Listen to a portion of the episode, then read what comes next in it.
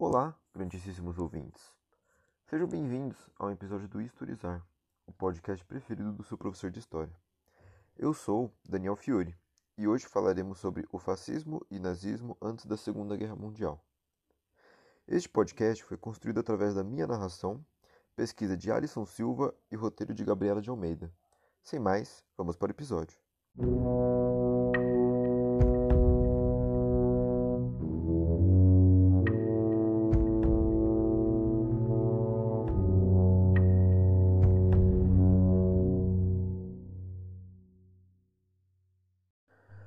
Falaremos sobre o fascismo antes de sua ascensão, como ele surgiu anteriormente à Segunda Guerra, onde já estava estabelecido. Mas antes, precisamos deixar explícito o que é o fascismo. O fascismo é uma ideologia política autoritária de extrema direita que surgiu no início do século XX e ganhou destaque após a Primeira Guerra Mundial em várias nações, destacadamente na Itália, Alemanha e Japão. Após o fim da Primeira Guerra, ele emergiu da relativa obscuridade para a proeminência internacional, formando aliados na Segunda Guerra. O fascismo surge quase sempre como um movimento autoritário e militarista, onde se adota um inimigo como bode expiatório para justificar a agressão e o fim das liberdades.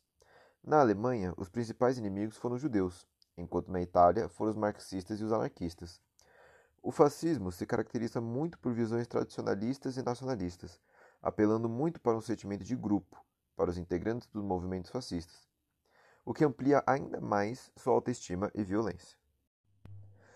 O historiador Zev Sternhell rastreou as raízes ideológicas do fascismo desde a década de 1880.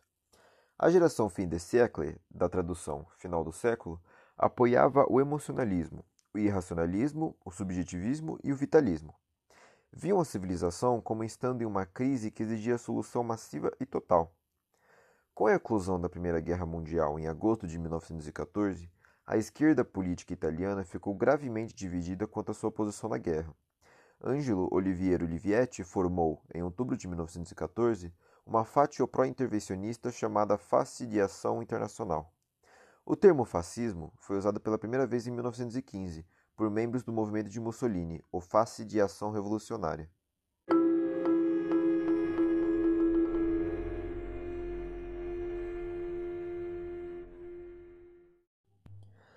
A partir daí, a primeira reunião do Face de Ação Revolucionária foi realizada em janeiro de 1915, quando Mussolini declarou que era necessário que a Europa resolvesse seus problemas nacionais da Itália e de outros lugares, aspas, pelos ideais de justiça e liberdade pelos quais os povos oprimidos devem adquirir o direito de pertencer às comunidades nacionais das quais descendem.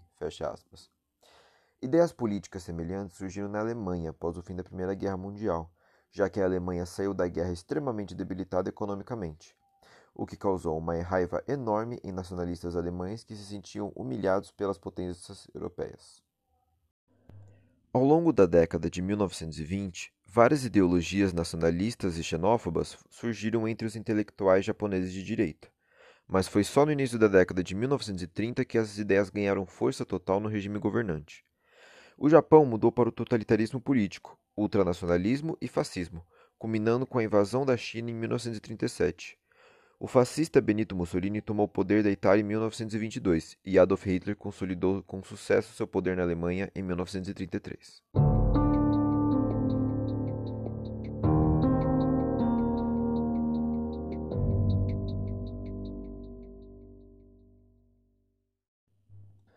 Todos estes movimentos fascistas havia apoio considerável da burguesia de seus respectivos países, já que essa burguesia se encontrava ameaçada com o crescimento de movimentos socialistas e anarquistas após eclodirem revoluções de tal cunho ao redor do mundo, dando destaque principal à Revolução Russa de 1917.